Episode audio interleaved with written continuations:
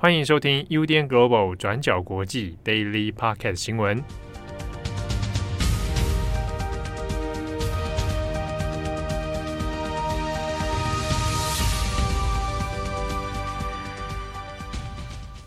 Hello，大家好，欢迎收听 UDN Global 转角国际 Daily Podcast 新闻。我是编辑慧仪，我是佳琪。今天是一月二十一号，星期五。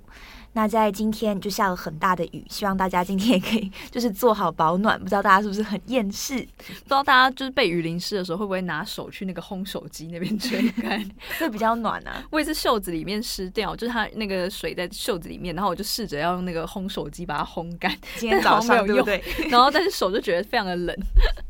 好，那今天呢，我们一样有几则的国际新闻要跟大家更新。好，首先第一则呢是关于非洲的加纳矿区爆炸的最新消息。位于西非的国家加纳，它在昨天，也就是二十号的时候，发生了一起非常严重的矿区爆炸事件。根据警方的说法呢，是在二十日的中午左右，一辆摩托车与一辆载有大量炸药的车辆相撞，那就造成了现场严重的爆炸事故。那这场爆炸呢，发生的地点是在加纳的首都阿克拉以西三百公里的一个矿业小镇阿皮亚特。那这个地方呢，是一个当地很重要的金矿的矿产小镇，人口呢大约是在一万人上下，大多数的居民呢都是矿工。那这场发生的爆炸情况呢，是非常的严重，甚至呢在事故的现场留下了一个像火山口一样的深很深的大洞。根据 CNN 的报道，其中呢一名目击爆炸现场的民众本帕，他就表示说呢，几乎在阿皮亚特所有的建筑物都倒塌了，很多人跟动物都被困在瓦砾堆下，放眼望去可以看到罹难者的遗体。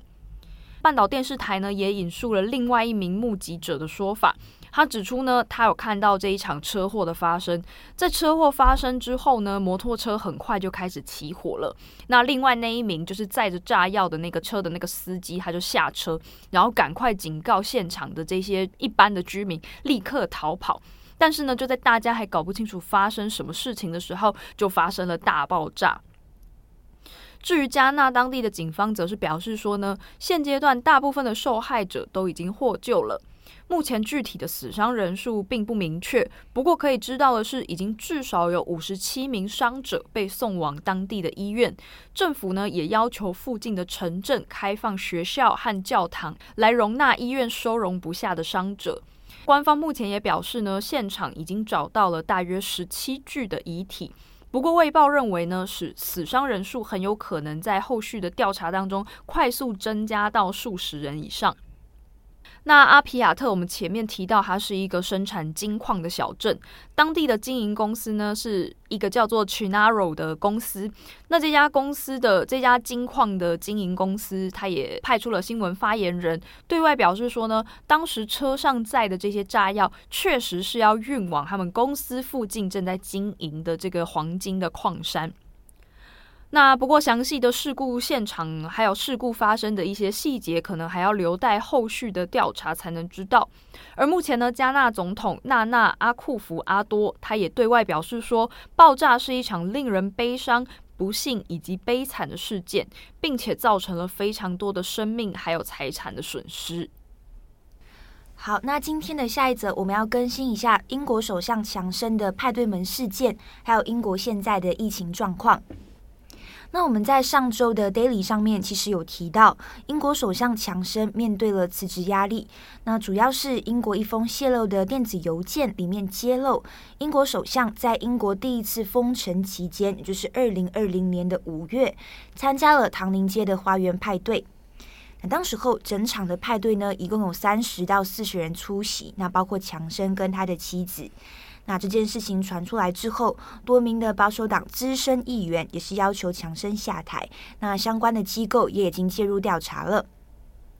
那强生在一月十二号的时候，终于在接受国会咨询的时候道歉，但他表示，他当时候呢是去工作，来感谢幕僚那阵子就是非常的辛苦。那他不是出席派对狂欢。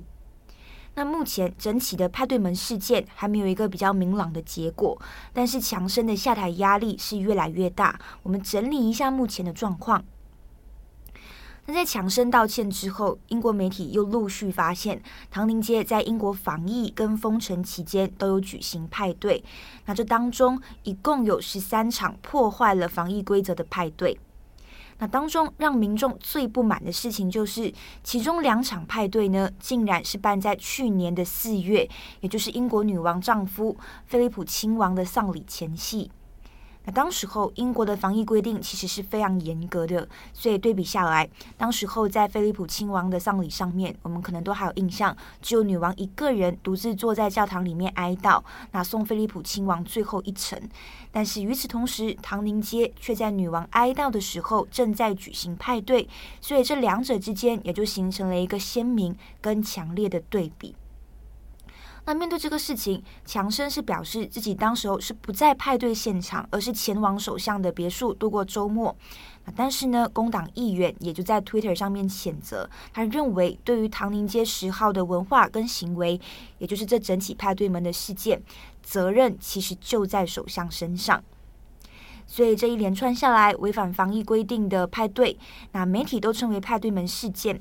那就算强生是一再道歉，但还是面临前所未有的辞职压力。那不仅是来自朝野的政治压力，那民调上面也都是不支持的。那首先在政治压力这方面呢，是不信任投票。按照惯例，保守党里面目前是有三百六十名议员，那这当中只要有其中的五十四个人致函给一九二二的委员会主席，就可以启动对强生的不信任投票。那目前英国媒体分析，按照现在的趋势，国会议员们应该都会提交信件，希望是可以尽快达到这个五十四人的门槛，来启动这个不信任投票。不过我们目前并不清楚有多少议员已经致函给一九二二委员会，那具体的数字只有一九二二委员会清楚。但目前呢，已经有六名的保守党议员是公开表示，他们已经递出信件给这个一九二二委员会了。好，那另外现在也开始出现保守党议员倒戈的状况。那目前有一个保守党议员叫做威克佛，他就离开了保守党，宣布投靠在野党工党，来表达对强生的不满。那在这之中呢，戴维斯也就是 David Davis 也是出来说话了。他是前脱欧部长，曾经协助强生完成了英国的脱欧公投。那他最近呢，也在国会里面对强生说了一番话，来表达对强生的不满。那他在国会上面就说：“对于过去可能时常不满强生的选民，我都花了好几周的时间，甚至是好几个月，来为首相强生辩护。”那我提醒这些民众，强生是成功完成脱欧，还推出疫苗计划，还有很多很多的成就。但是呢，戴维斯就话锋一转，他就说：“不过我预期的领导者是要可以为自己的行为负责的。”接着，他就引述了一九四零年保守党议员艾默里告诉时任首相张伯伦的一句名言，那就是戴维斯就这样子对强生说：“我要提醒强生一句他再也熟悉不过的一句话，那就是看在老天爷的份上，离开吧。”所以你可以看到，事件演变到今天，强生的压力是越来越大了。那在今天早上一月二十一号的时候，也有一名公开要求强生辞职的保守党议员出来表示，他收到多名要求强生下台的议员，在最近都有受到英国政府的恐吓还有勒索。那这些恐吓跟勒索就包括要削减议员的选区经费，还有学校的营养餐等等。那面对这些议员的指控，强生是表示他没有看到相关的证据。那首相府的发言人也指出，假如他们真的有收到相关的证据，那就会非常仔细的来做调查跟研究。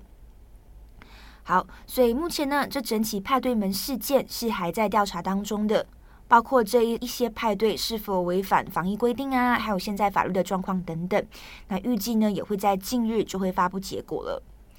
所以强生后续到底要怎么应对，也是蛮辛苦的。像是说，如果强生对于这一些议员们的指控有任何的闪躲或者是反驳，那保守党的议员们很有可能就会集结起来，真的就是强力的对他施压。那但是呢，如果强生对于这一些指控都全部接受的话，那么你要如何在短时间内结束现在混乱的状况，然后重新呃建立起你在党内的一个领导威望，也不是一件容易的事情。最后一则，接着强生呢，我们也来补充一下英国的疫情状况。那英国首相强生也在十九号的时候表示，由于现在英国的多数地区疫情已经慢慢趋向稳定了，所以就宣布公共场合不再强制要求戴口罩。那你参加大型的活动也不需要再出示已经接种疫苗的证明。那但是还是有表示，确诊者还是要进行为期五天的自我隔离。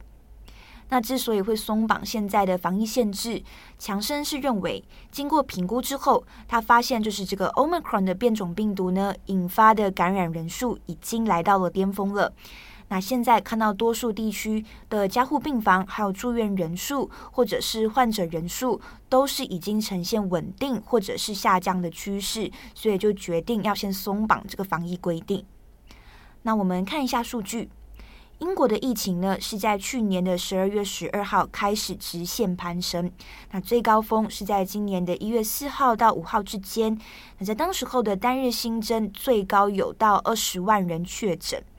那之后呢，疫情也开始慢慢的下降。目前最新的数据，一月十九号的单日新增是依然有十万，但是相比起高峰期，也算是下降了一倍。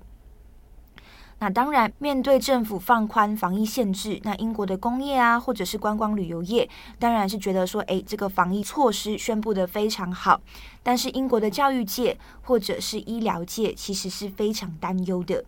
像是医界的一些医护人员，就敦促民众必须要继续戴着口罩上街，并且呼吁民众要基于科学跟证据，而非以政治出发来遵守这个防疫规定。那这边指的意思，其实就是强生目前的说法是，公共场合不需要再强制戴口罩嘛。但是这些医护人员或者是教育界人士就认为，这项建议其实根本就是太疯狂的，因为英国现在的某一些地区确诊病例还是非常的高，而且存在着太多的不确定性。所以，就算政府今天政策上面告诉你说不需要戴口罩，但是你还是不可以大意，不可以因此就放下所有的防疫措施跟规定。那这当中其实也有学校的校长嘲讽强生的这个措施，就是放宽防疫的这个措施。更多像是为了要安抚跟讨好那一些要他下台的议员。好，但强生这边呢，他自己也是蜡烛两头烧啊，因为现在除了来自朝野要他辞职的政治压力，他现在六个星期大的女儿也是宣布确诊了。那强生其实在今年一月十三号的时候，有临时取消了他的行程。那十三号差不多也是他当时候要在国会上面为派对门事件道歉的一个期间。那当时候就是一月十三号，唐宁街就表示，强生的家里面有一位家庭成员染疫。那强生本人因为被列为就是密切的接触者，所以必须要遵守防疫的规定。那后来发现呢，这一位染疫的家庭成员就是他的小女儿，那只有五个星期大。根据报道，因为现在小婴儿的免疫系统其实也是尚未呃发育完全，所以他的小女儿病情一度是非常严重的。不过幸好的是，现在状况已经正在好转了。